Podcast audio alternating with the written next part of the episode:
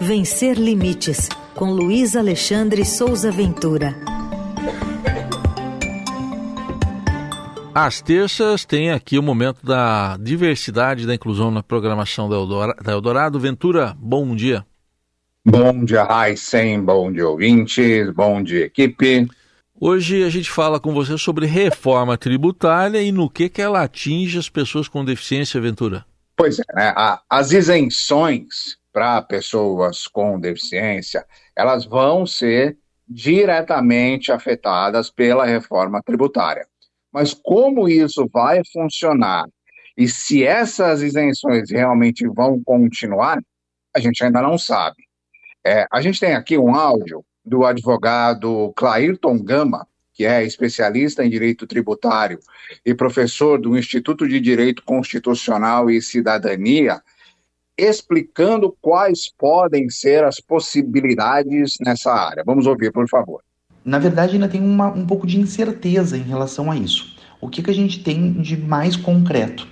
A gente tem a previsão na PEC de uma alíquota reduzida, que é uma alíquota de 40% da alíquota padrão, para alguns setores. E a gente tem a previsão de uma alíquota zero para alguns outros setores. Dentre esses setores previstos tanto para a alíquota reduzida quanto para alíquota zero, estão os dispositivos médicos e de acessibilidade esses dispositivos de acessibilidade seriam justamente para atender as necessidades especiais dessas pessoas com algum tipo de deficiência. Então a gente tem a previsão da possibilidade de concessão da alíquota reduzida e até mesmo da alíquota zero para esse tipo de produto. Não se tem ainda uma definição de como isso vai ser, porque isso depende de regulamentação bem complementar. O ICMS e o IPI são tributos sobre o consumo que foram agora reunidos, unificados pela PEC no IBS e na CBS. E para esses dois novos tributos, o que, que a PEC prevê? Que eles poderão ter, através de disciplina em lei complementar, a ser futuramente editada, a previsão para alíquota reduzida, correspondente a 40% da alíquota padrão, ou até para alíquota zero, para esses dispositivos é, para pessoas com necessidades especiais de acessibilidade. Então, pode ser que sejam mantidos através dessa lei complementar. Pois é, né? Ah, aí eu questionei o Ministério da Fazenda a respeito das possibilidades dessas modificações específicas. E aí o Ministério confirmou para o blog Vencer Limites aqui para a coluna Vencer Limites na Rádio Eldorado que o texto aprovado na Câmara assegura essa alíquota, alíquota reduzida de 40%, que o especialista acabou de falar, padrão para dispositivos médicos e de acessibilidade em todo o território nacional. Para a gente explicar com um pouquinho mais de detalhe, essa redução ela vai atingir nos estados o Imposto sobre Bens e Serviços, que é o IBS, que vai substituir o ICMS e o ISS, e em todo o país a Contribuição sobre Bens e Serviços, que é a CBS, que vai ocupar o lugar de PIS, COFINS e IPI.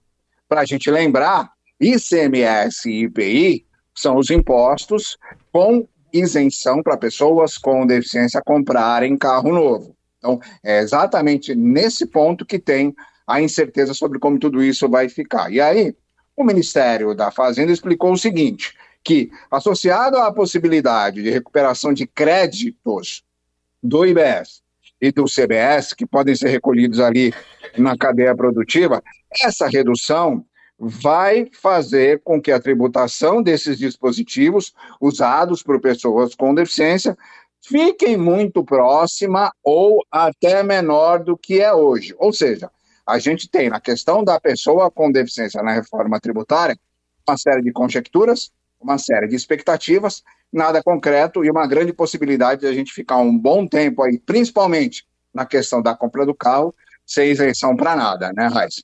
Muito bem, assuntos para ficar de olho, ainda mais porque a reforma tributária vai agora passar pelo crivo do Senado. Vamos ver se lá isso aí vai ser observado. Ventura, você já entrou no, na nova rede social, o Threads? Estou no Threads desde o primeiro dia, Heisen, desde a primeira hora do é. primeiro dia. E qual a avaliação pra... hein, da acessibilidade? Então, pois é, né? Quando essa plataforma entrou no ar, na quarta-feira da semana passada, às 8 horas da noite, é, apresentada lá como alternativa ao Twitter, não havia acessibilidade, não tinha acessibilidade. É, a gente não conseguia colocar, não consegue ainda, colocar o texto alternativo para descrever as fotos, como você já consegue colocar no Instagram e no Facebook. Ah, eu não estava conseguindo subir vídeo, não sobe áudio, hashtag não funciona, hashtag não entra na busca e tal. É, isso foi semana passada. E aí, ontem, eu questionei a meta a respeito dessas questões da acessibilidade. É, e a meta disse o seguinte ontem à tarde: que os principais recursos de acessibilidade disponíveis no Instagram, como o leitor de tela e as descrições de imagens geradas por inteligência artificial, já estão disponíveis no Threads. Então, isso são ferramentas usadas para quem tem deficiência visual. Leitor de tela é uma ferramenta para pessoa com deficiência visual. O próprio leitor de tela faz a leitura da descrição da imagem que, segundo a, meta, está automática ali no Threads também. E aí a meta também diz que trabalha para avançar nesses recursos e que as respostas dos usuários da comunidade lá no Threads vão ser bem-vindas, principalmente nesse estágio inicial da plataforma. E é exatamente esse argumento do estágio inicial que me incomoda, porque tem milhões de pessoas com deficiência que usam o Facebook, que usa o WhatsApp, que também é do Meta, e usa o próprio Instagram. E todas essas ferramentas já têm uma porrada de ferramentas de acessibilidade. Elas estão todas repletas de possibilidades e foram sendo construídas ao longo aí dos anos. É, então há uma expertise, há uma experiência, há uma quantidade de possibilidades que estão na mão. Então por que, que a Meta não replicou essa tecnologia no novo produto desde o primeiro dia? Existem muitos argumentos na área de tecnologia de que você tem que jogar um produto inacabado, essa estratégia, essa estratégia de colocar em funcionamento e depois tornar acessível. Só que fazer isso deixa o usuário com deficiência de fora, né? É uma estratégia antiga, discriminatória, ultrapassada, que precisa ser retirada de todos os projetos. Já se sabe que, já se afirma que é na concepção do projeto que entra a acessibilidade. Então não dá mais para aceitar essa história de que a gente acessibiliza depois. Mancada da meta, coisa feia, precisa acessibilizar, precisa tornar aquela ferramenta melhor, entre outras questões ali que os usuários estão reclamando. Muito bem, ficam os alertas, vamos continuar monitorando é, isso aí tudo para você é, continuar nos relatando aqui. É, tá chegando perto do número 100 a coluna, é isso? Tá chegando perto do número 100. Você quer a data, eu já te dou. Ah, 8 eu... de agosto. Ah, tá perto, hein? Eu, é que 8 eu vi outro... agosto pegaremos a, a, a, coluna número 100 da Vencer Limites aqui na rádio. Excelente. Opa, então vamos esperar. Tá, eu vi outro dia que estava no 90 e alguma coisa, não decorei, mas então eu falei, tá chegando.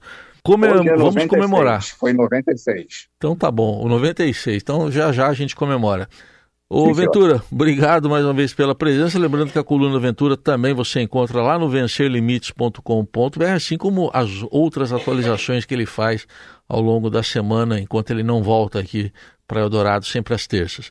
Valeu, obrigado, boa semana. Um abraço para todo mundo.